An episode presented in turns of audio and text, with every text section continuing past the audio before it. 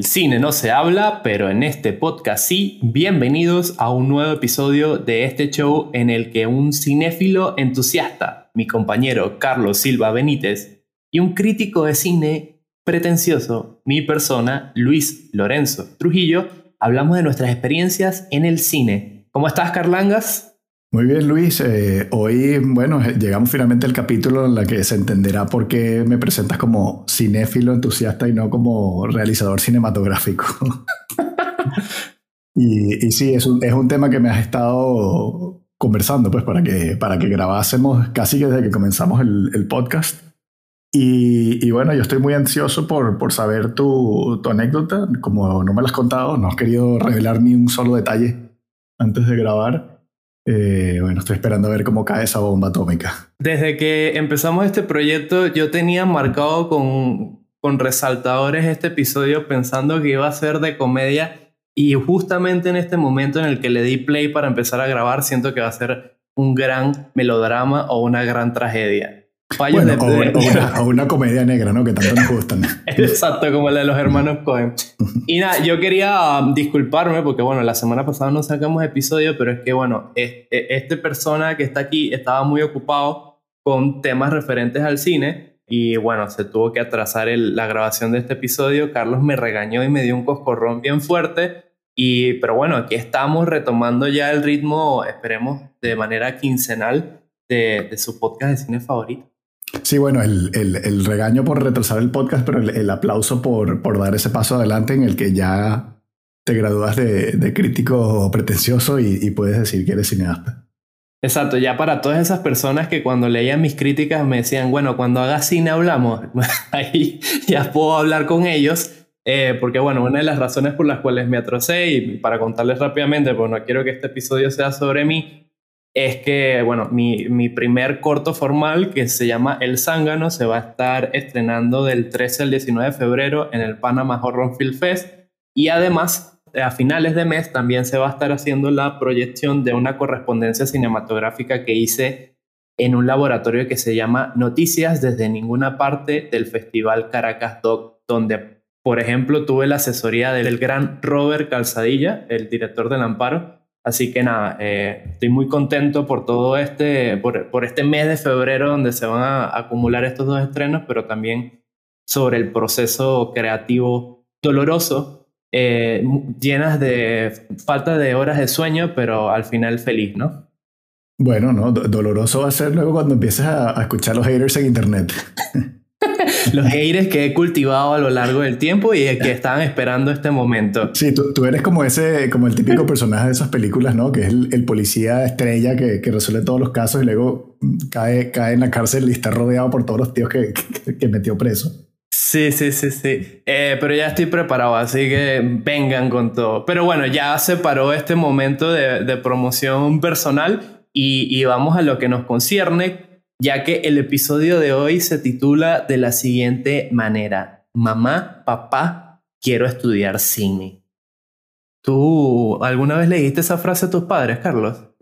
Eh, realmente no, no, no hizo falta. En, en, mi casa ya mm, me, me, conocía mi gusto al cine, mi, mi absoluta afición. Este, yo hacía cortos eh, animados con plastilina. Y yo creo que cuando llegó ese momento de, de comentarlo era como, como el paso más, más obvio pues que iba a dar en, en, en, aquel momento. Pero, pero bueno, nos estamos adelantando un poco. Entonces, para el episodio del día de hoy estuvimos preguntándole a algunos amigos y compañeros y cineastas de la casa que nos contaran sus anécdotas sobre este tema. Ese momento en el que le contaron a sus padres que quieren estudiar cine y que también nos detallaran un poco la reacción que tuvieron sus padres en ese momento. Y hay unos que son muy graciosos, hay otros que realmente eh, lo llenan a uno de alegría y hay otros que son y que, verga, es que ser cineasta es difícil y hay que echarle bolas, pero desde la casa. ¿Qué te parece si escuchamos un par y seguimos? Dale, vamos con Hernán y vamos con Gustavo. Bueno, fíjate que mi papá no le dio importancia, realmente no le dio importancia, porque mi papá cuando yo le dije que me iba a dedicar a música, Él quería que yo siguiera con la música, entré a la universidad, pero que estudiara en la universidad otra carrera como tal, no que me dedicara 100% a la música. Él decía, no, la música por fines de semana y tal, es un hobby. Y cuando le dije, no, yo voy para dedicarme, no, para yo voy para estudiar música en la universidad, voy a hacer todo, voy a dedicarme a la música y listo. Tú no entiendes ese medio, tú no lo conoces, tal, o sea, le expliqué, tú, tú me dices a mí eso porque tú no sabes cómo es eso realmente, pues. Él se puso a llorar, lloró como una niña a la que le pegan y le quitan un juguete, o sea, lloró, literalmente paró el carro al frente del Parque del Este, me acuerdo, Parque Miranda se llama ahora, aquí en Caracas, y se puso a llorar, dijo llorar, llorar, ¿por qué me haces esto? Mi nombre es Gustavo Bernal, soy editor, eh, realizador eh, y también soy profesor de cine eh, entre adultos y niños. Mi interés por el cine empezó entre los 8, 9, 10 años. veía muchos programas de televisión. Fue con el videoclip de, de Peter Gabriel, Sledgehammer, que me cambió mi vida. De hecho, mi cabeza no dejaba de pensar en esas animaciones, en todo el estilo que, que crearon y me motivé a hacer eso. Después creo que como cuando estaba adolescente estaba interesado mucho en editar y empecé a agarrar, a conectar dos VHS y armar videos nuevos y crear experimentos y eh, bueno, mis papás empezaron a ver que era interesante lo que estaba haciendo, pero no pensaban que esto era algo que quería yo como carrera. De hecho, fui eh, motivado a estudiar en la universidad mm, al principio eh, querían que fuera ingeniero, una cosa así, de verdad, porque me gustaba la parte electrónica, pero eso no era conmigo. Bueno, como no estaba en la universidad, empecé a trabajar eh, en los medios, asistente de editor, y, y poco a poco mis papás empezaron a ver que algo estaba pasando, pero no veían suficiente dinero, porque al final todo se resume en, bueno, ¿ganas dinero o no? Entonces, eh, me acuerdo que con el, en el caso de, de esto, el asistente editor yo no ganaba, bueno, muy poco. Pero fue cuando me ascendieron a editor que empezaron a decir, ah, bueno, ya ganó un salario y todo lo demás. Pero creo que todo tomó entre unos siete años más o menos, cuando aparte de, de yo trabajar como editor, también eh, diseñaba, me pagaban por enseñar y empecé a crear cosas eh, por mi cuenta, en las cuales una de ellas ganó un cortometraje que hice, ganó premios internacionales en Canadá, en Cuba eh, e Italia, y yo viajé a, Italia a, recibir el galardón. Y en Argentina me invitaron también por, por todo esto que, que, estaba produciendo. Entonces fue muy interesante porque ahí fue donde ellos empezaron a ver como que, ah, bueno, hay premios, hay dinero, hay gente que está interesada en ti. Y mi viaje fue ese, simplemente fue desde, desde los 8 o 9 años hasta que empecé a producir cosas y después eh, se desarrollaron todos estos procesos. Pero mis papás al principio no entendían, pensaban que simplemente era un capricho, o un juego, una experimentación uh, mía, niño, a adolescente, en donde simplemente estaba tratando de buscar algo que hacer.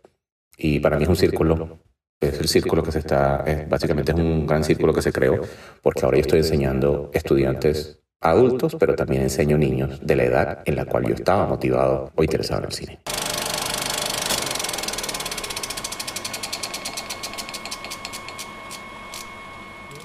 Y bueno, a mí la anécdota de Hernán me causa mucha risa porque me imagino a este señor llorando en el medio de la autopista diciendo, ¿por qué Dios? ¿Por qué mi hijo quiere estudiar cine? Y, y, lo entiendo, ¿sabes? Lo entiendo, pero por otro lado me parece muy gracioso. Y yo quería comenzar con esta anécdota de Hernán porque yo me siento muy identificado con él en el sentido de que mis primeras inquietudes artísticas no, no, no fueron el cine fue la música. Y el primer choque en mi familia, más bien cuando yo les dije que yo quería estudiar comunicación social y yo era muy retraído en la escuela, muy tímido, y para ellos fue un impacto. Pero antes de eso fue decir que yo quería, em, realmente lo que yo quería era estudiar música, dedicarme a la música, porque, y esto es una anécdota vergonzosa en la cual me van a joder los que escuchan este podcast, yo era muy fanático en esa época de Ricardo Arjona. Coño, no. Adiós. Último capítulo del podcast. Chao. Dime que no. Y el punto es que yo estaba estudiando clases de guitarra y, y yo le dije a mi mamá y que, bueno, mamá, yo me quiero dedicar a tocar en bares y burdeles y, y, dedicarme a la vida licenciosa en la noche. Y mi mamá fue como que agarró, me compró una guitarra y que bueno, si usted se quiere dedicar a eso, ahí tiene, hasta aquí llegó mi apoyo. Eh, el punto fue que, bueno, la, la música fue como una etapa de, de, uno, dos, tres años como mucho y ya en ese entonces... Eras muy, muy joven y no habías desarrollado aún los oídos, ¿no? Entonces... Y, y, hay que decirlo, no era tan bueno. Aunque mi profesora de teatro insiste de que yo tengo una buena voz, aunque no la sé proyectar, seguramente sea cierto y nunca voy a aprender a proyectarla. El punto es que... bueno, sí, el, el, el, punto es que poniendo a Arjona como referente, menos mal que cambiaste de, de carrera. El punto es que después, tres doritos después, me, me mudo a Panamá y ahí fue que yo empiezo a en que yo descubrí el cine. Pues la verdad es que yo lo, lo, recordaba como un entretenimiento. no, te vas, no te vas a librar tan rápido de este tema. O sea, tu mamá te regaló la guitarra y te fuiste a, cantar en algún bar. No, porque era menor de edad, pero era como mi, mi, mi, mi, proyección, pues. Tú sabes que cuando uno es adolescente, uno siempre tiene, eh, eh, sobre todo en esa época, creo que estaba muy marcado el mito del, del bad boy. O sea, creo que en el cine estaba muy de moda este Colin Farrell y todos estos actores así que fumaban. Y... pero puede ser generacional, porque yo, claro, yo venía de 80s, 90s y, y, como yo lo tenía asumido era más en plan bandas, ¿no? Entonces yo también tenía una banda con amigos que hacíamos versiones, pero no, no me planteé, bueno, primero porque no canto dos notas seguidas, ¿no? Desafino hasta, hasta hablando, hasta diciendo mi nombre en voz alta. Y, y nunca me planteé una carrera solo, ¿no? Pero en tu caso y conociéndote, ya es que te veías así como una especie de Inside Louis Davis criollo. Un poco así. Es más, hubo un momento, por suerte mi abuela no escucha este podcast porque dice que somos muy groseros, sobre todo yo, no, no tanto tú, Carlos.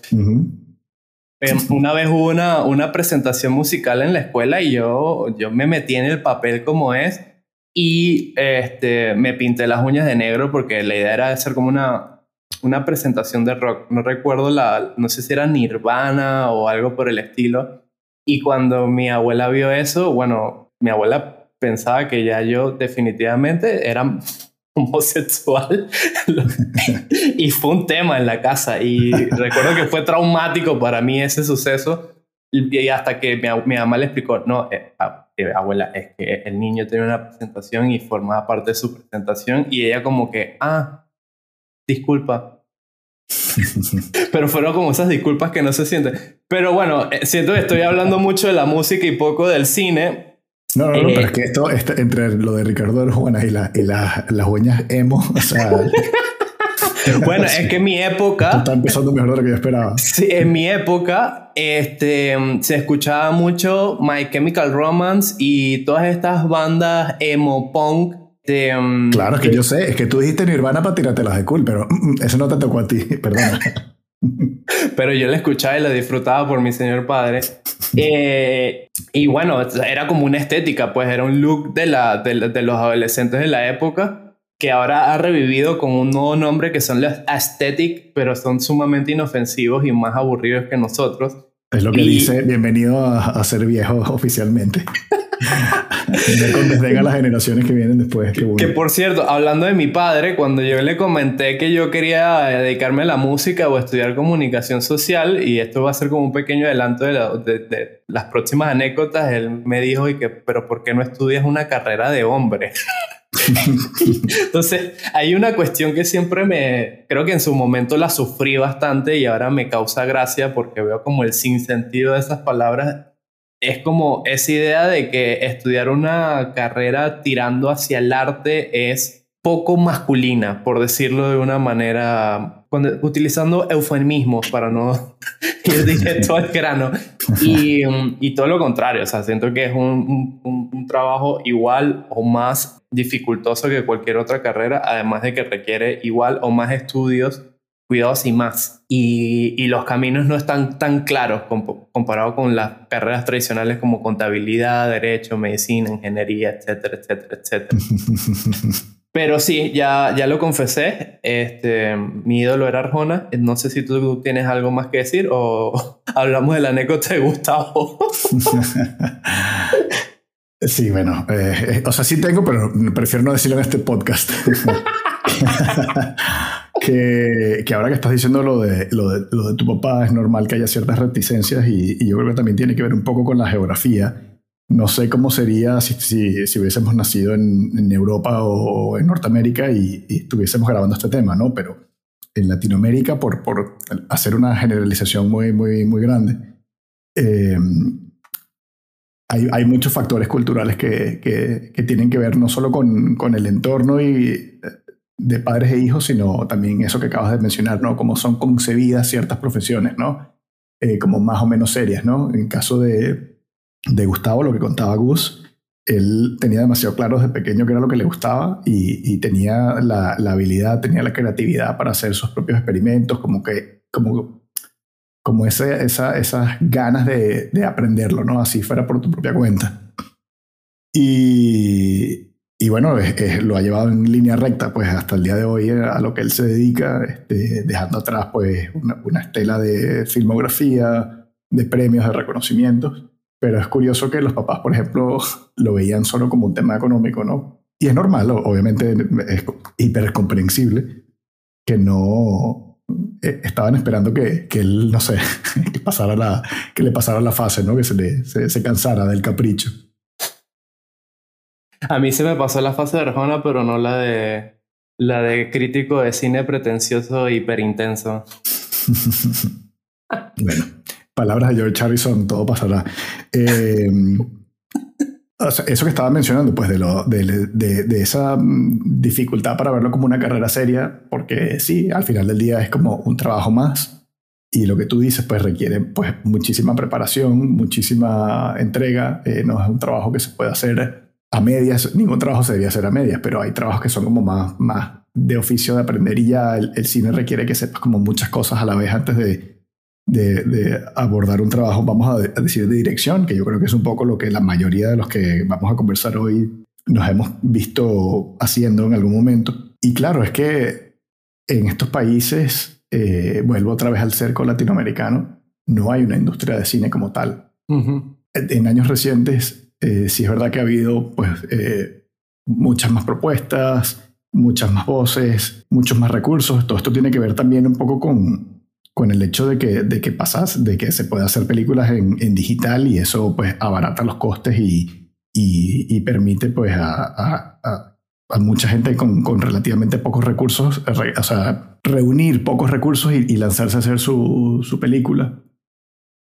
Y, y, además todo el tema de, de, distribución en streaming pues hace que sea más fácil que estas películas sean vistas por otro público, con lo cual yo creo que estamos en un punto que, que está cambiando para bien en este sentido, pero mm, por lo menos los que, los que van a hablar de mi parte somos todos de, de muchas, de varias generaciones atrás y esa realidad en ese momento de plantarnos ante nuestros papás y decirles que queríamos hacer cine era, era, un, era, vamos, era como, como decir quiero ser astronauta, o sea, era algo básicamente casi imposible de hacer.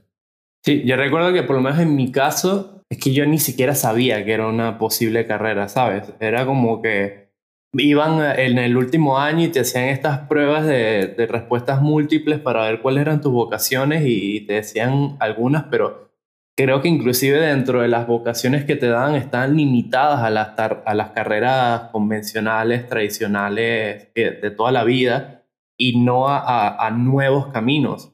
Y, y, es raro porque tú ves y hay algunas que todavía se mantienen vigentes, pero tú, tú escuchas a los expertos en materia laboral y te dicen de que muchas de las carreras que, está, que en ese momento eran una posible salida, ya te dicen que van a quedar obsoletas y que las nuevas carreras del futuro son no sé qué cosa. En cambio, el cine, yo creo que el cine se ha desarrollado un poco más comparado con el momento en el que yo me gradué. Sigue siendo igual de difícil, pero bueno, toda esta democratización de la, de la tecnología del cine ha ayudado mucho. Hay países que, por ejemplo, han tomado conciencia de lo importante de financiar el cine nacional, por lo menos en el caso de Panamá, que tiene un fondo cine y todos los años reparte entre 2 o 3 millones para realizar películas. Obviamente eso no hace una industria, uno no puede vivir de eso, pero sin duda son como los pilares para que tal vez dentro de 5, 10, 15, 20 años sí se puedan desarrollar que los adolescentes de su época no les resulte traumático decir, mamá, papá, quiero estudiar cine, sino que sea como una decisión normal.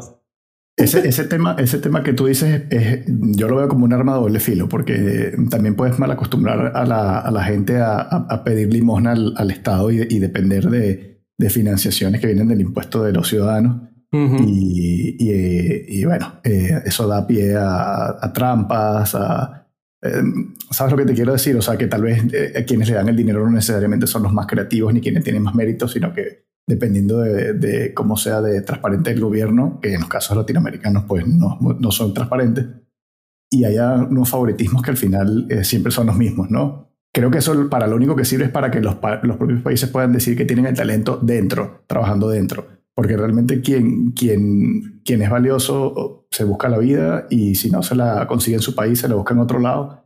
Y bueno, pasa, pasa muchas veces eso, que mucha gente termina haciendo carrera en otros lados ni siquiera ya solo de cine, ya estoy hablando en términos bastante eh, generales, pero bueno, centrándonos en el cine, eh, yo, eso que mencionaste, de, eh, lo entiendo, me parece que obviamente a quien le caiga y si, si, es una persona que tiene algo bueno que contar, pues salen, digamos que todos ganando, tanto quienes trabajan y, y pueden recibir dinero de eso como el público, pero en mi experiencia creo que son casos muy contaditos, muy con los dedos de la mano.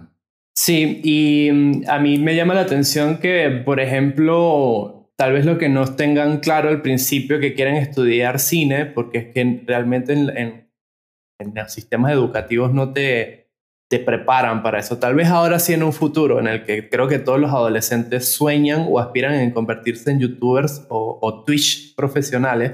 Este, y creo que tal vez ahí a, a, pensar a que, bueno, quiero ser cineasta hay como un paso más eh, natural eh, que en mi época donde nada de eso existía y menos en la tuya donde apenas estaban contando eh, historias con jeroglíficos en las paredes. El punto es que hay, hay, una alternativa que es, eh, que es la que vamos a abordar con estos nuevos mensajes que les vamos a poner ahorita, que es los caminos verdes hacia el cine. ¿Y, y a qué me refiero con eso? Estudiar carreras que uno, en su ingenuidad, inocencia o ignorancia, piensa que están relacionados con ese eh, fin mayor que uno quiere alcanzar y, darte cuenta de que realmente no lo, no lo son.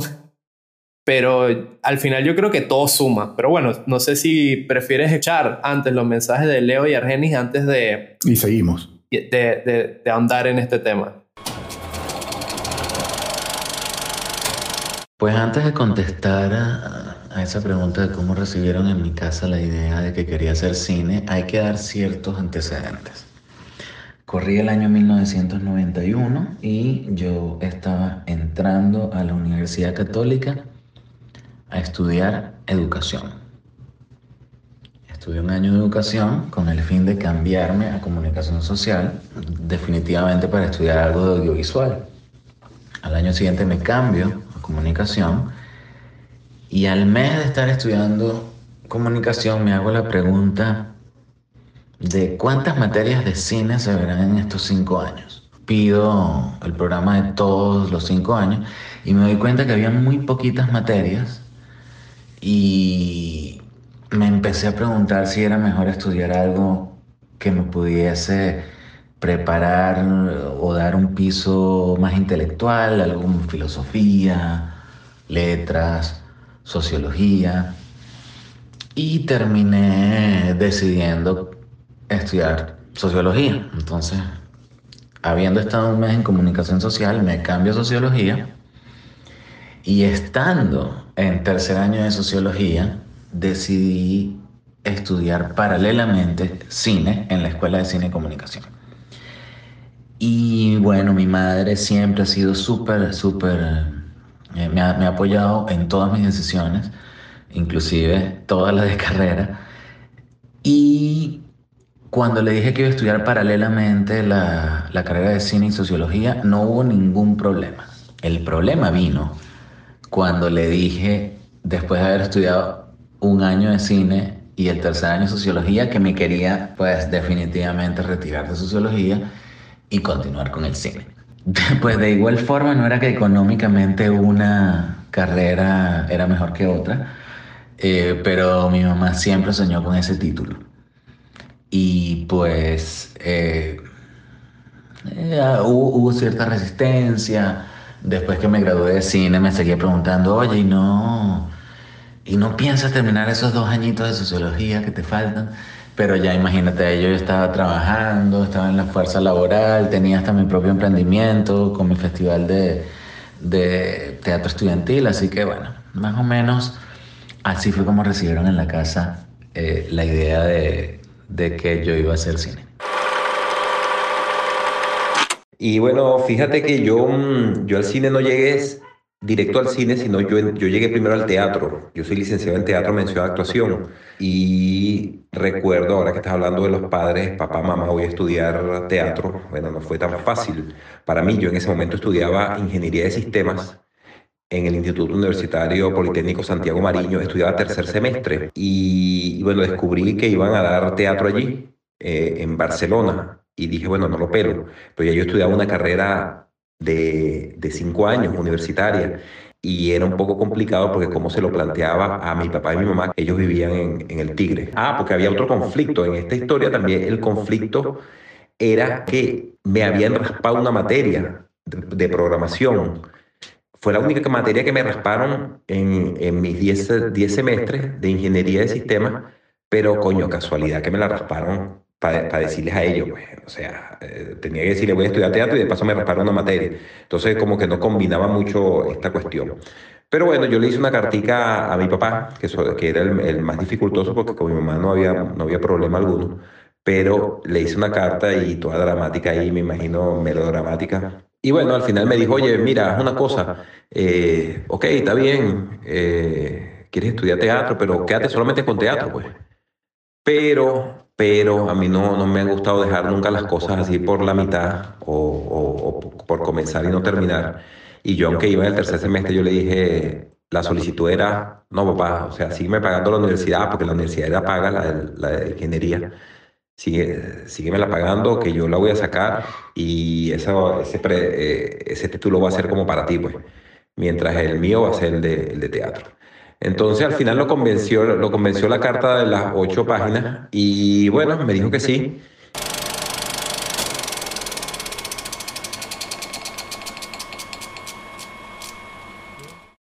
Escuchábamos a Leo Selig, que bueno, es un amigo de toda la vida y eh, director de cine y, bueno, estamos muy contentos y muy orgullosos del trabajo que, ha hecho. Él es director de la película Traslúcido y, y unas cuantas más, lo pueden ver en el Movie Database.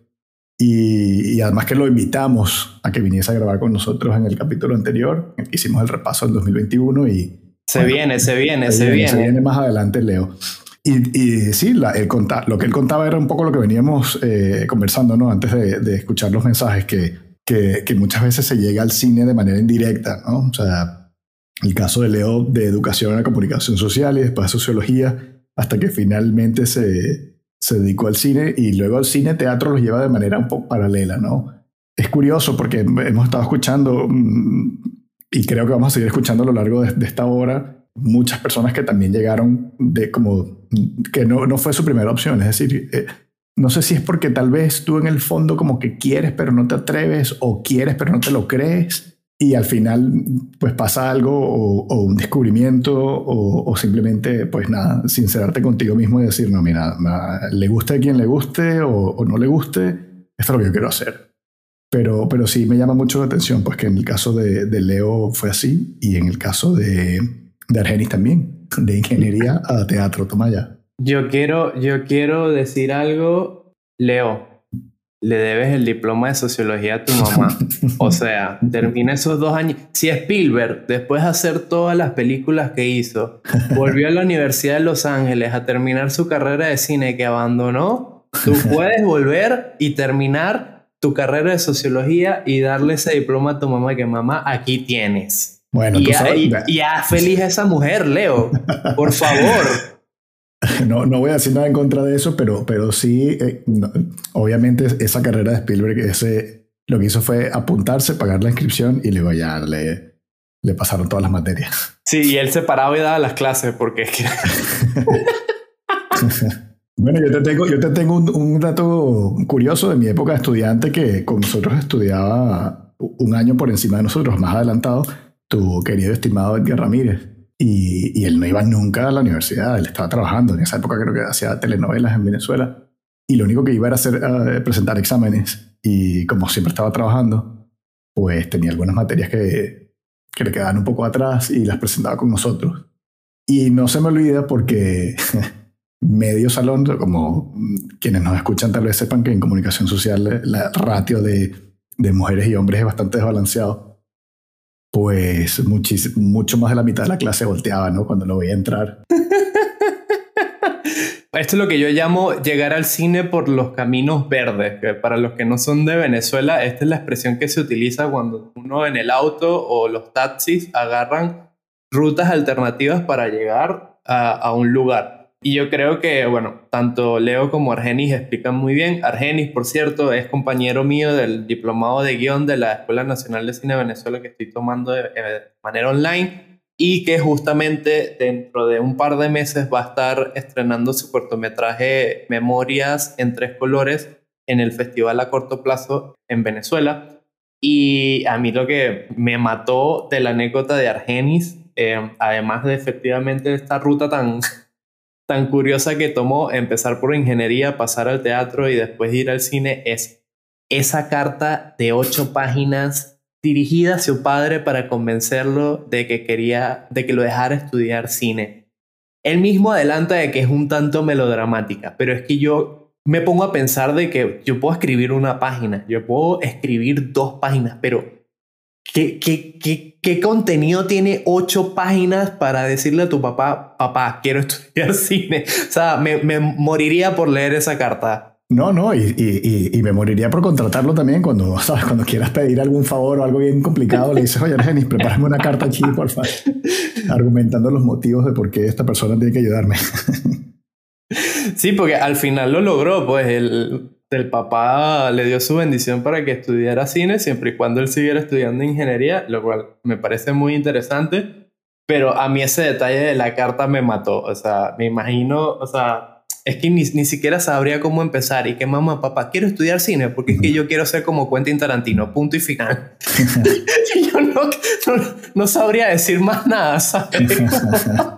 en esa época es lo que hubiera dicho, que, es que vi Pulp Fiction y me gustó, quiero hacer cine pero ¿cómo, cómo fue cuando, cuando tú, se los planteaste a, a, José Luis y a Olga? Este, tengo además curiosidad si, si, si a ellos les pareció bien desde el principio, eh, conociéndote como eres de, de, entregado con el cine, o también había un poco eso de, bueno, pero saca otra, una segunda carrera paralela por si acaso, como tener una especie de plan B allí en el caso de que el cine no... Lo que pasa es que a mí el cine me llegó súper tarde, porque es que yo siempre lo digo que a mí eh, esta cinefilia que ustedes ya me conocen me, nació, me surgió aquí en Panamá, porque para mí en Venezuela el cine era como un entretenimiento, una... Estabas demasiado ocupado con tus Power Rangers y tu Ricardo Arjona. E, exacto, exacto. Yo en ese momento quería ser músico, en mi mente, en mi mente no cabía el cine.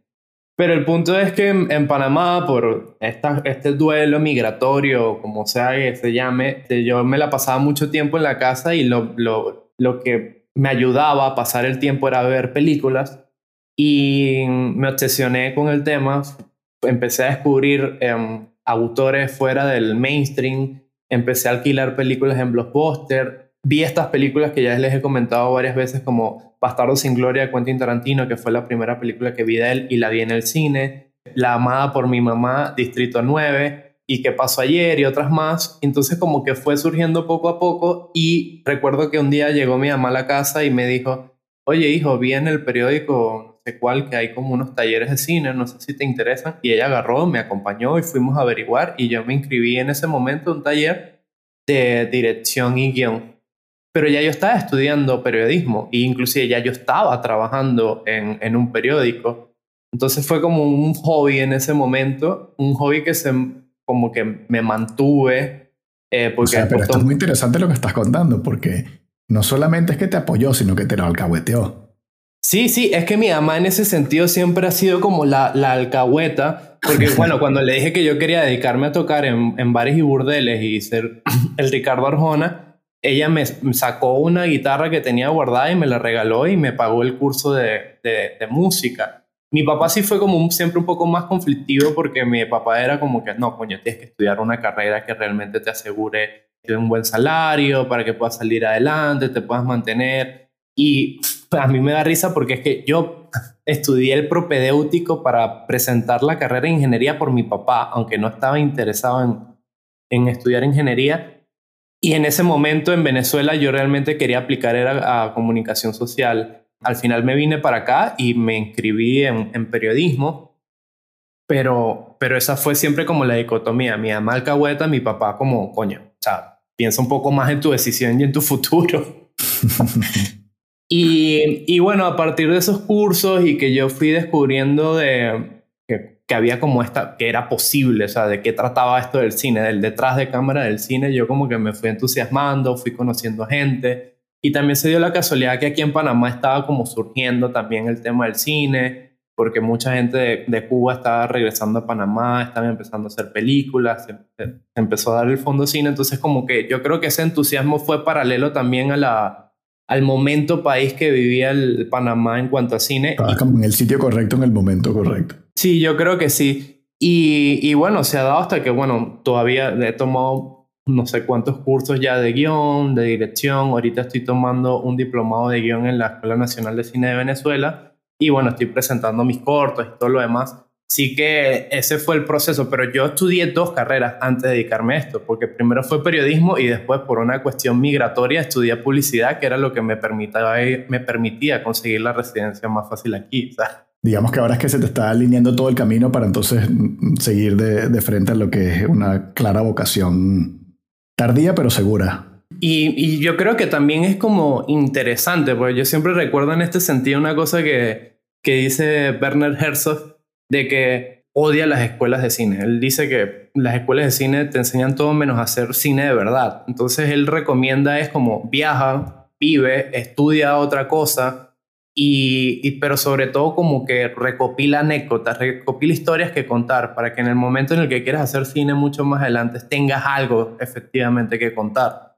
No, no quiero decir que ese es mi caso, pero por lo menos a mí el periodismo me ha dado contacto con personajes y con situaciones muy interesantes que, que han marcado un poco la sensibilidad y el tipo de historias que quiero contar y las cosas que quiero decir. Así que en ese sentido yo puedo decir que ese señor tiene razón. Obviamente no vamos a, desprestigiar a ninguna escuela ni decir que no es importante ni que, ni que es útil, porque por supuesto que, es útil, pero ¿cuántos cortos estudiantes son famosos?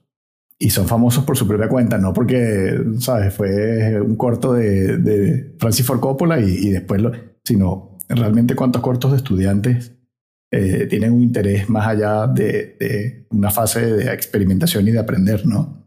Eh, es eso, o sea, el cine no solo se aprende mm, trabajándolo, sino que estoy completamente de acuerdo contigo que uno cuando es muy joven eh, se ve mucho el ombligo y, hay que vivir un poco para, para mm, tal vez puedes tener ideas o, o, historias que quieras contar muy buenas desde muy joven, pero, pero es verdad que los años sí te dan una perspectiva para, para contar mejor esa historia. O sea que sin duda, sin duda. Yo he pensado mucho sobre eso, que qué, hubiera pasado si yo hubiera estudiado cine desde el principio, en vez de dar todas estas vueltas, o me hubiera ido a Cuba en su momento a estudiar tres años en la isla, que es una idea loca que, que por algún momento pasó por mi cabeza.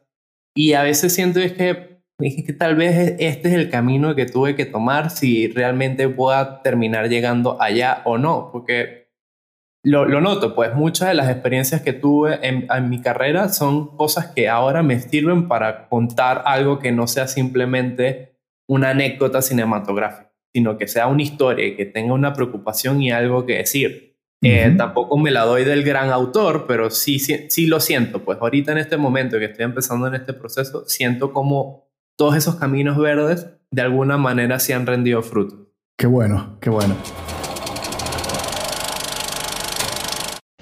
Yo nunca tuve resistencia de parte de mis padres con respecto a, al cine, a los videojuegos, al dibujo, lo que fuese. Eh, primero fue una cosa, luego fue la otra y por último fue el cine. Eh, básicamente siempre hice lo que quise y, y ellos confiaban que encontraría mi camino. Ahora, esto de, de, ir, eh, de empezar a estudiar cine o lo más cercano que había en Panamá, que era producción de video, yo fue una cosa muy arbitraria que yo en diciembre simplemente decidí salirme de la tecnológica de desarrollo de software y meterme a una universidad que ahora no existe, estudiar producción de video y televisión y cine y tú sabes, todo es mentira, pero la universidad era un, eh, bien al garete. Pero bueno, eh, no tenías que empezar en el primer cuatrimestre, podías empezar en el segundo y básicamente yo empecé en el segundo y estaba dando una de las primeras materias, era de efectos especiales, efectos especiales. Y la materia era un desastre y nada más decían como que, oh, que, que, uno puede simular que alguien está borracho si desenfoca el lente y enfoca... o hablan del chroma key, qué sé yo, era terrible.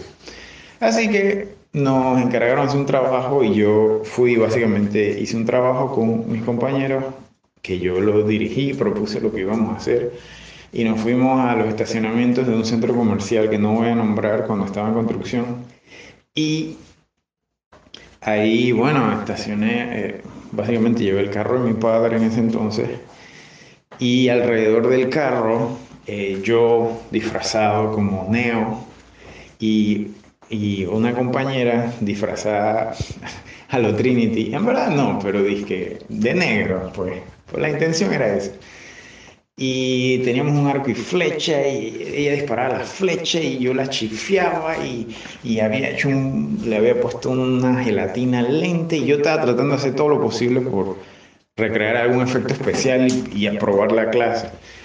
Y, el, y, la, y la, hazaña mayor era que llevé un pequeño trampolín y lo coloqué a un lado del carro y básicamente lo utilicé para saltarme el carro. Es un sedán, pero igual. Me lo saltaba y hacía una pirueta sobre el techo y nada más levemente lo tocaba con mis manos y caía del otro lado. Y esto, obviamente, lo rodé como de nueve ángulos, ah, tratando de hacer un, 180 ahí de, eh, bien, bien no budget de, del bullet time de Matrix, pues. Y claro, yo no sé por qué, pero obviamente no me estimaba que no estaba en condiciones y que me empecé a cansar después de tantos brincos. Y como el, no sé si fue la séptima, octava, quizás la novena vez, pero fue la última vez que hice el, giro para conseguirlo de otro ángulo. Y cuando toqué el techo con mi mano, mi mano, mi brazo cedió y me caí, o sea, caí sobre el techo y estropeé el techo del carro. Entonces, básicamente acababa de cambiarme de carrera, acababa de decir que quería hacer cine y este fue el primer trabajo que hice. Y obviamente cuando llegué a la casa con el carro, el techo todo eh, abollado, era como, que esto? Era, ah, no fue bien recibido eso. Pero 24 horas después, después eh, que terminé de editar el, el cortometraje, que por ahí lo tengo, nadie lo verá.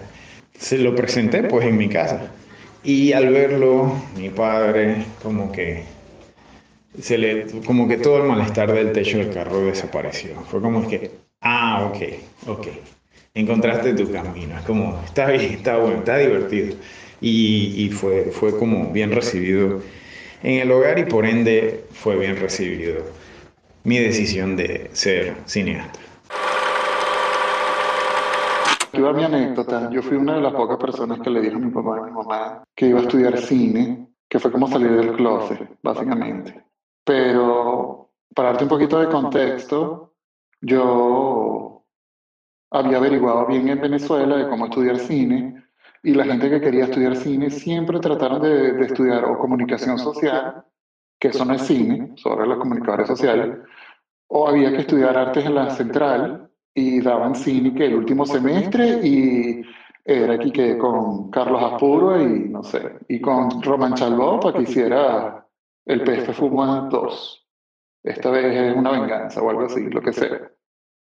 Y eso no es lo que yo no quería. En ese momento la historia de Venezuela del cine, había piezas buenas, pero realmente no, ¿sabes? Macu era la película que, que más la gente hablaba de cine venezolano en ese momento.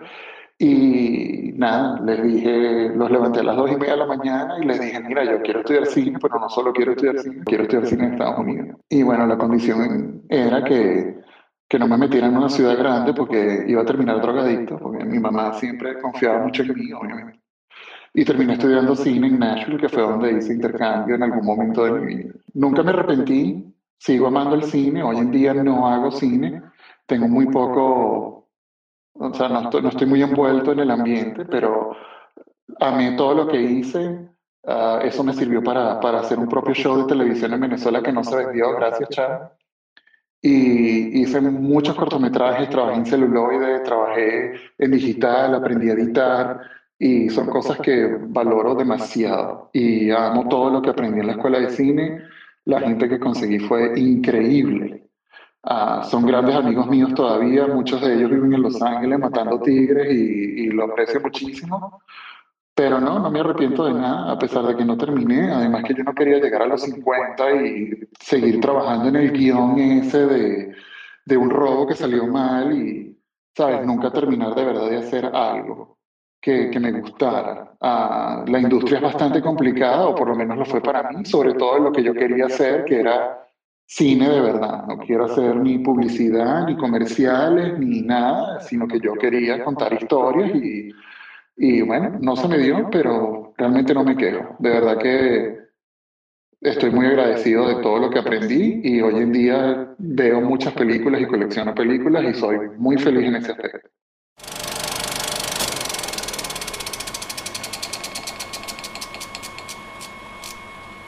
En, en, mi, en mi caso es como esa misma experiencia en espejo, es completamente al revés. ¿Por qué? Es, es exactamente la inversa. Bueno, porque yo, o sea, yo, yo fui al cine de muy niño, o sea, y, y, y quedé enamorado y, y, desde entonces, lo que comenté hace un rato, tenía siempre la, la, la handicap de mis papás y, y hacía películas y, es que soñaba nada más con eso. Y, no solo hacías películas, sino que editabas o sobreimprimías películas piratas en el VHS de tu casa, ¿no? Bueno, no, también, pero, pero, eso, era, eso era para copiar películas, ¿no? Pero, pero sí, sí hacía mis propias, mis propias animaciones, eh, eso como mencioné con plastilina. Tenía, tenía muy claro desde muy niño que eso es lo que yo quería, quería hacer de cine y, y fue un poco um, muy parecido a lo que hemos estado escuchando.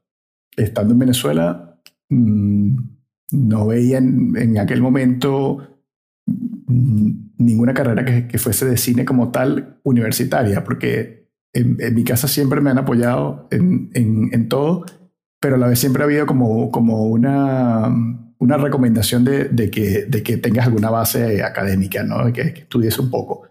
Que, yo lo recomiendo para quien, esté en capacidad de, de estudiar al sacarlo, tal vez no tanto por lo que aprendes en la universidad, en cuanto a información, porque esa misma información la puedes luego tú eh, aprender por tus propios medios si eres una persona curiosa eh, con ganas de, leer y aprender, sino mm, por la experiencia, la experiencia de la gente que conoces, eh, el, tiempo que te, puedes permitir eso, pues equivocarte y aprender de tus errores y, es, muy valioso. Pero todo eso era encaminado a hacer cine. Y yo entré a estudiar comunicación social porque era lo que más se parecía, es lo que tenía módulos de televisión, de, radio, de fotografía, de cine como tal.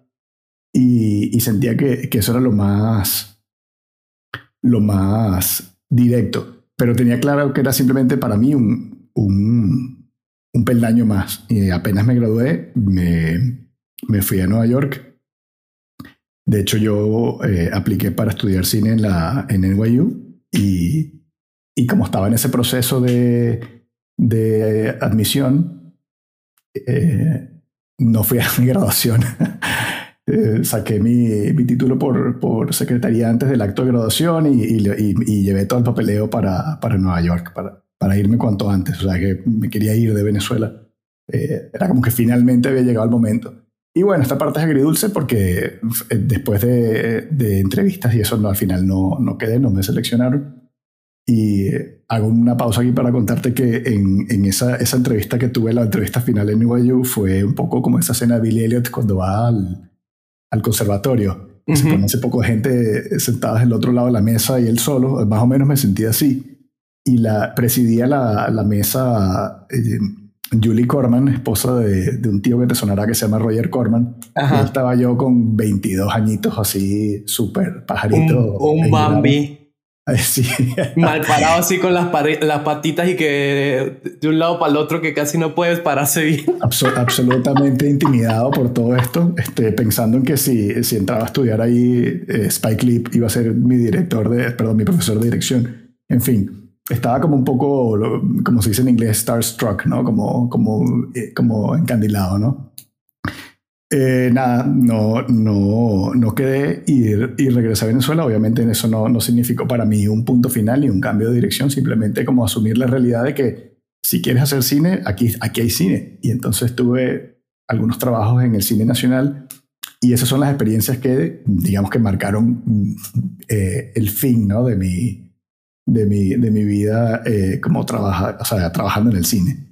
Y no, por nada malo, no tengo nada malo que decir de, ninguna persona, todo lo contrario, pero sí vi esa realidad de lo duro que era en aquel momento. esto, esto era el, en, 2001.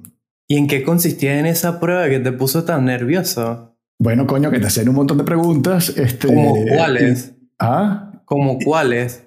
Bueno, no, no, me voy a recordar absolutamente ninguna pregunta específica, pero, pero era, bueno, estabas tú con esa presión de que si la cagabas, o sea, yo entré como viendo el vaso medio, o sea, medio vacío, como no la puedo cagar, no la puedo cagar, no la puedo cagar, y la cagué. O sea, en vez de ir tranquilo con... Haciendo un chiste al respecto, no seguiste el consejo de Spy Lee, no hiciste do the right thing. No, no, I fucked it up.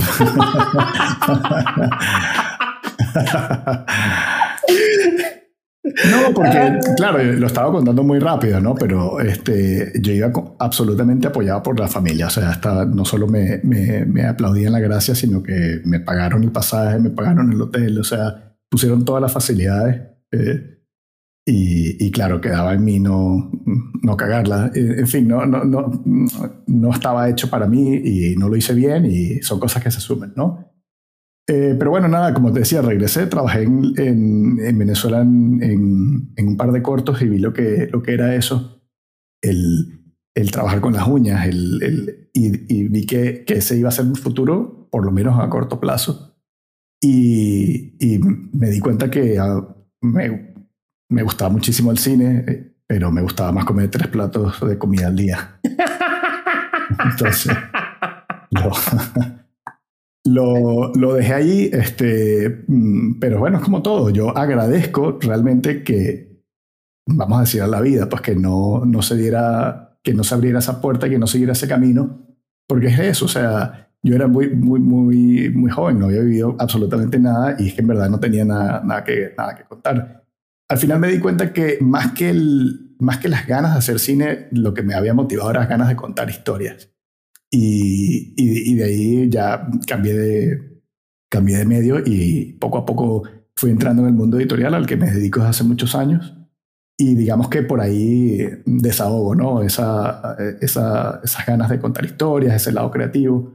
O simplemente me, me, es un cuento que yo mismo me cuento para dormir en las noches y no. No, no, pero es, es, que yo creo que la gente que te está escuchando y dirá, ay, pobrecito Carlos, y tú también lo mm. dices como un poquito como apenado, pero yo creo que utilizando esta frase épica y detestable, el tiempo de Dios es perfecto, o sea, tu tiempo no ha terminado. Yo creo que tú sigues ahí, a veces rozando, a veces tocando, como poniendo un pie aquí y allá con el cine. y yo creo que se vienen cosas que te van a meter ahí de nuevo, que no voy a adelantar porque si no me, me, me matas, pero ahí está el cine todavía en tu vida. Bueno, es que uno, uno nunca tira la toalla. Este, uno nunca tira la toalla y la vida es como es, ¿no? Va hacia adelante y va, va sacando, ¿no? Abriendo unos capítulos y, bueno, vamos a ver qué, vamos a ver qué pasa, ¿no? Pero yo de momento estoy bastante, bastante a gusto en mi, en, mi faceta de, de consumidor de cine. Y, y, para volver al tema del, del, del episodio de hoy, eh, lo bonito desde mi punto de vista personal ha sido eso, pues eh, si mis papás tenían algún tipo de reticencia se lo guardaron demasiado bien, o sea, es como si, si en vez de, de, director de cine les hubiese dicho que quería ser payaso, ¿sabes? creo que hubiesen reaccionado igual, ¿no? Como, bueno, vale, estudia, prepárate y tal, este, eh, ¿en qué te podemos ayudar? En mi caso no hubo ningún, ningún drama, ningún regaño, ningún, pero estás seguro, o sea, fue como, sí, es lo más normal y si eso es lo que a ti te va a hacer feliz, pues, pues adelante y, y no se te olvide mencionarnos en tu discurso de agradecimiento al Oscar. Y el agradecimiento en todas las películas. bueno, mi mamá, eh, eh que tú, tú, crees que este apoyo es, es, gratuito, ella me dice, y que tú me tienes que llevar a las alfombras rojas, tienes que agradecer cuando recojas los premios, tengo que estar fijo en, las, en los agradecimientos de las películas y no dedicatorias directas. Es un compromiso muy serio y a veces y que verga, que no se te olvide el nombre de mi mamá porque ¿quién se aguanta esa, ese vito? Ajá, sí, sí, sí. bueno, no, se acabaría el podcast por, por tu confesión de Arjona, sino porque yo mismo te, te diría, no, no, no, no. esta, esta línea fue, te pasaste, Esto fue too much. Sí, ¿qué te iba a decir? Pero bueno, todavía no hemos terminado porque tenemos dos mensajitos más ahí eh, que son de Gioser y, y Octavio un poquito relacionado con esta anécdota que nos contaste de ir a estudiar afuera para eh, buscar ese sueño de, de estudiar y hacer cine, ¿no? Vamos a escucharlos y ahora seguimos. Yo estudié administración en Venezuela y bueno, la verdad que la carrera no me gustaba ni un poquito. Yo iba por cumplir con las clases, pero no era algo que me hacía feliz. Mi mamá siempre decía que tenía que hacer lo que me hiciera feliz abrieron en el 2010 un concurso en Televisa por la página de ellos, por la página de internet, para una beca de guion. Y yo postulé allí sin mayores expectativas, no tenía idea de que fuera a quedar seleccionado. Y ellos me enviaron como al mes, me respondieron al correo. Eso recuerdo que fue un día lunes que había quedado seleccionado entre un grupo de personas que tenía que ir a una entrevista en la Ciudad de México para definir pues quiénes ya eran los que iban a quedar eh, ya los definitivos para la beca.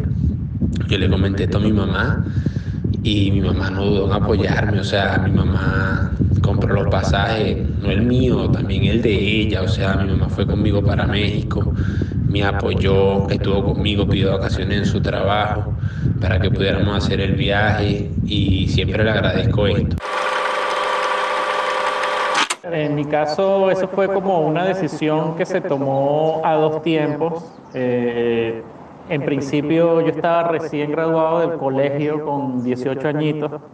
Y bueno, en esa etapa siempre fuimos como muy fresas y, muy inocentes y muy cifrinos. Y el tipo más malo que yo conocía era un amigo que tenemos en común que le decíamos Marilyn Manson él se, apenas se graduó del colegio, se fue a estudiar para Mérida. Y en ese momento él eh, estuvo muy poco tiempo, estuvo como un año y medio estudiando en Mérida y, rápidamente se regresó porque era un ambiente muy promiscuo y muy drogadicto. Y en ese momento yo arrugué, como que me dio mucho miedo irme a estudiar a Mérida, que era el único sitio donde se podía estudiar.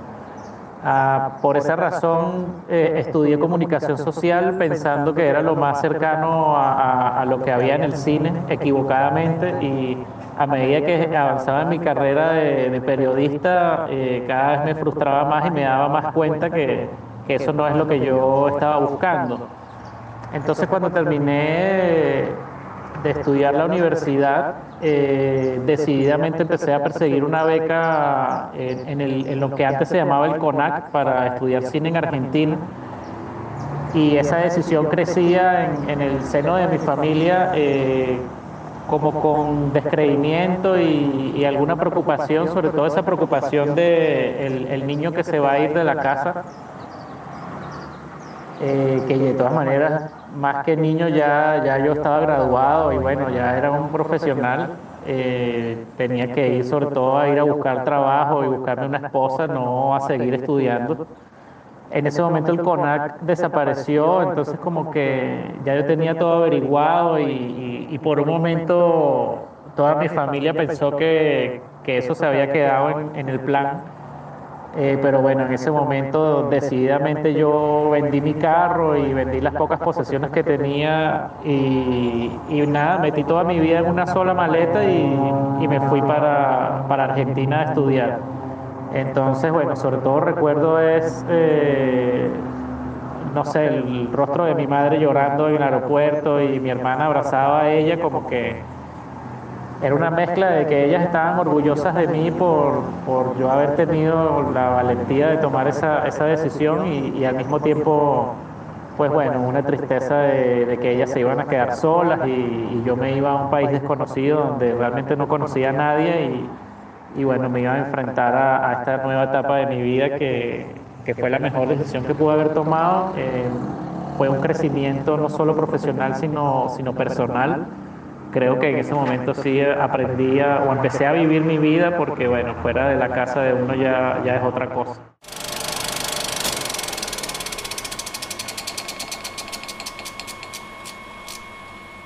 Yo quiero decir que la mamá de Gioser es increíble, porque esa clase de apoyo es el que uno necesita en esos momentos. Pero a mí no me engaña tampoco la mamá de Gioser, porque es que ella quería viajar a México y aprovechó esa excusa de la beca de su hijo para ir a comerse unos taquitos y, y, escuchar rancheras. Ay, coño. Pero yo sí, sí me sentí como muy identificado con esta anécdota de Gioser por, un poco lo que he contado antes de, de dentro de, de, mi familia. He tenido esa dicotomía de mi madre siempre eh, un apoyo total y, resoluto a, estas decisiones de vida personales que tal vez nunca han sido las mejores, pero ella estaba ahí para apoyarme y por otro lado mi padre que siempre como me cuestiona y, y, y, trata de que yo tenga un plan de vida un poco más estable, ¿no? Entonces, cuando escuché esto de Gioser me pareció maravilloso porque yo creo que en líneas generales siempre son las madres las que apoyan a sus hijos cuando quieren tomar estas decisiones, salvo excepciones, ¿no? Fíjate que yo, yo iría un poco más abstracto y diría que en el fondo realmente todos los padres y madres quieren lo mejor para sus hijos. El, el detalle, si acaso, es, esa interpretación de qué es lo mejor, ¿no? Eh, porque hemos escuchado mm, que, que, nos han dicho eso, pues no es que dedícate a lo que te haga feliz o, o ¿sabes? O dedícate a algo que te, que te traiga dinero, porque está claro que... Mm, necesita las dos cosas. ¿no? pero creo que también tiene que ver mucho con los roles de la, de la, familia tradicional venezolana o latinoamericana en esa época, ¿no? sin duda, sin duda. El papá es el que provee y la mamá es la que se encarga de las tareas de la casa y como que está más pendiente de los hijos y todo lo demás. Sí, vamos a hacer un disclaimer que estás hablando de los roles tradicionales. Sí, yo no pienso en eso. No es lo que estamos defendiendo. Yo, yo quiero que sepan de que en mi casa yo soy el esperancito y mi novia es la que trabaja y trae el pan a la casa y y yo estoy eh, muy cómodo con eso. Eres un Rodríguez, como se dice en España. Qué descarado, coño.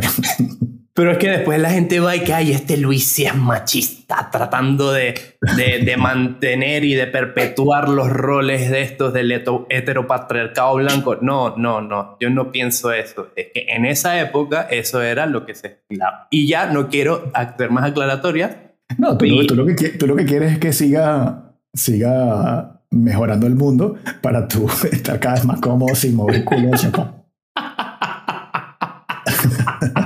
bueno, esa es la interpretación que hago yo de lo que contaste. Pero bueno, para no ponernos, para no ponernos polémicos, este, sí, eh, eh, Geoser cuenta de esa, de esa beca, ¿no? Que además que que, bien, ¿no? Porque no, no, no, sabemos cuánta gente aplicó, pero obviamente uno intuye que si es una beca internacional la aplica gente de muchos lados, ¿no?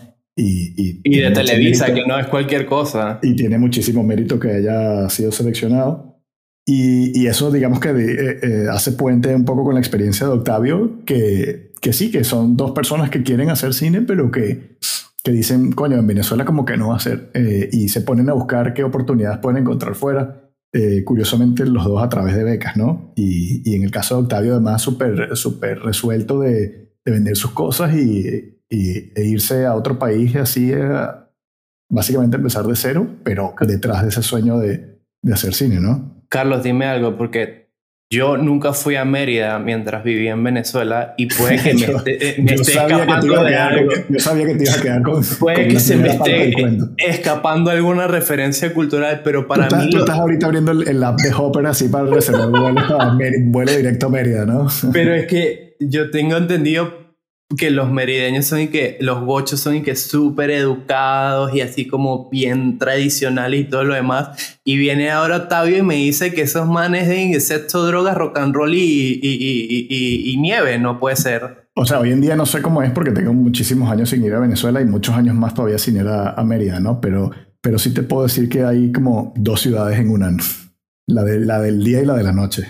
Deberían promocionar mejor eso, como que destino de rumbas salvajes en Venezuela, Mérida, entonces. Sí, sí, eh, eh, eres ahorita mismo el meme ese de cómo comenzó y cómo va, ¿no? Entonces, ¿cómo comenzó? Luis ahí yendo a ver Tarantino en el cine y, ahora cómo va. No, pues me llama Jugando a ser Hunter Thompson en, Mérida. Me llama la atención, pues, ahora como que me, como que se me logro poner algunas piezas del rompecabezas en mi cabeza porque yo sí tengo entendido de que en Mérida hay como una tradición de cine bastante importante en Venezuela. Inclusive los premios de cine venezolano se celebran en Mérida. Allá hay una escuela de cine que es la AULA, si no me equivoco. y hay como directores dentro de la historia del cine venezolano merideño o que vivieron en Mérida muy destacados. Inclusive hay uno uruguayo que se llama Ulo Ulibe, creo. Hizo un corto, una de las cosas más terroríficas y geniales que he visto del cine venezolano que es que el, señor se puso en un manicomio eh, a, registrar a los locos en Venezuela o los pacientes mentales, quieran decirle. Y es una, es una puta locura, pero es increíble. Entonces ahora que escucho esta anécdota de Octavio, este, las cosas empiezan a cobrar sentido. sí, primero me da risa que dices, no, no, los locos, no, no, no, los, pacientes están, es una puta locura, sí, obviamente, ¿no? Si es una película de locos, es una puta locura. Buena, buena selección de palabras ahí.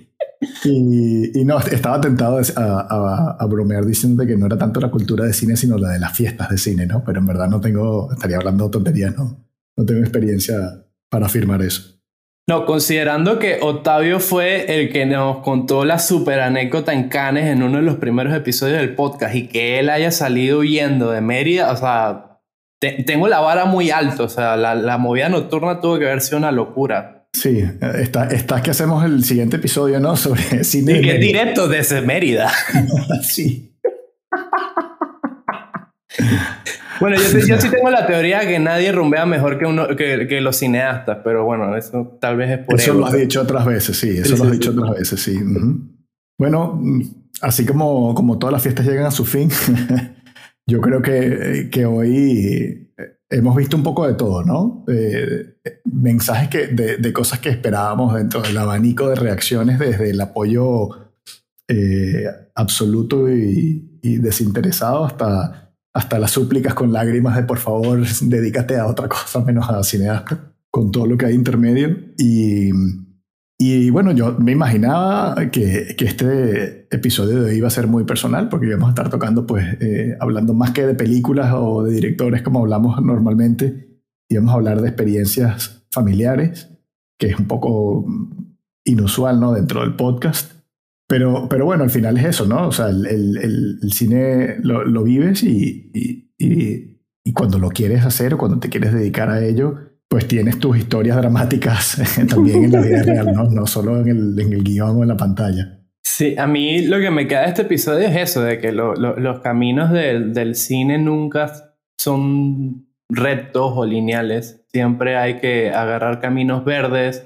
No es una carrera fácil tampoco ni creo que tenga que serlo, porque aunque uno pueda aprender muy bien lo técnico y lo teórico, el cine tiene algo que es intangible, pero es sumamente importante, que es las experiencias humanas y personales para contar o expresar algo a partir de ellas, ¿no? Y nada, a mí, aunque, aunque tienes razón, no es el típico episodio del podcast, más bien estamos yendo más a lo, a lo biográfico y a lo personal, eh, me encanta porque al final esto forma parte de las experiencias del cine, que es uno de los, de los, de los motores del, de, este show, que es todo lo que gira alrededor del séptimo arte.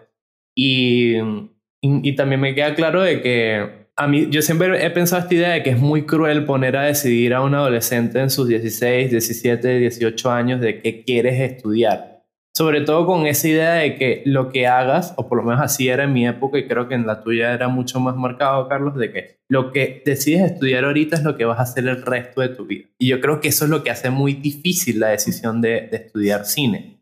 porque en países como el de nosotros, donde no hay industria, no hay un, camino tan establecido como en otras carreras, ahí vienen todas estas dramas y estas anécdotas tan graciosas que nos han contado el día de hoy en el episodio.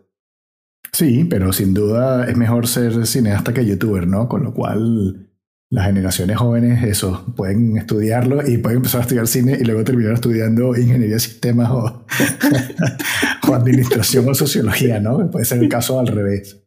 Pero mira, antes de, irnos, no, quiero que te vayas liso y te, y te quiero preguntar, haz un ejercicio mm, de, de corazón y responde con sinceridad. Si tuvieses un hijo y te dijera que quiere hacer cine, ¿qué le dirías? Eh, coño, no, no mentira. Em, me pondría a llorar. me, pondría, a llorar en medio de una autopista como el padre de Hernán. No, no, no, mentira. Yo creo que me lo tomaría muy bien. O sea, sí le, le, le, haría la advertencia de que eh, no es fácil y tal vez lo incentivaría a, a, a vivir un poco antes de de vivir con una cámara en todo caso, como que agarre una cámara y que viaje y que, o que haga algo que le, le haga sumar experiencias de vida, porque yo creo que eso es lo más importante que va a poder aprender una vez eh, adquiera los conocimientos técnicos y teóricos sobre el cine, ¿no? Eh, pero no me lo tomaría mal, la verdad. Siento que cada vez va a ser más fácil dedicarse a esto porque creo que cada vez hay Em, creo que Gustavo dijo algo muy claro que, que, le pasamos un poquito por de largo, que es que es que ya no es cine, ya es creación de contenido. Entonces tienes diferentes especialidades que si no funciona el cine te puedes dedicar a la televisión y si no funciona la televisión está el streaming, si no están los podcasts, si no están las redes sociales, si no está YouTube y el metaverso, o sea, eh, creo que estudiar cine te da muchas herramientas que, que, la gente subestima, pero creo que en este futuro tan hiperconectado y, y, virtual que se está creando alrededor de nosotros va a ser sumamente provechoso. Así que para mí no sería una tragedia, pero sí le recomendaría eso de que, bueno, si vas a hacer cine, trata de hacer buen cine y para hacer eso necesitas vivir. Pues muy bien. ¿Y tú? ¿Y tú? Si en un hipotético caso, ¿qué, qué, qué harías? Me, me registraría voluntario en el manicomio ese de Mérida porque está claro que lo de tener hijos no es plan. ah, bueno. Este, nada, eh, muchas gracias por escucharnos en el episodio de hoy. Antes de terminar, quiero recordarles de que en el cine no se habla está disponible en Facebook, en Twitter y en Instagram. También nos pueden escuchar en su plataforma de podcast favorito o se pueden suscribir a nuestro canal de YouTube. Y sin más nada que decir, em, se me olvidó el final. Nos escuchamos dentro de poco, ¿no? sin más nada que decir, chao. Está chocheando el co-host.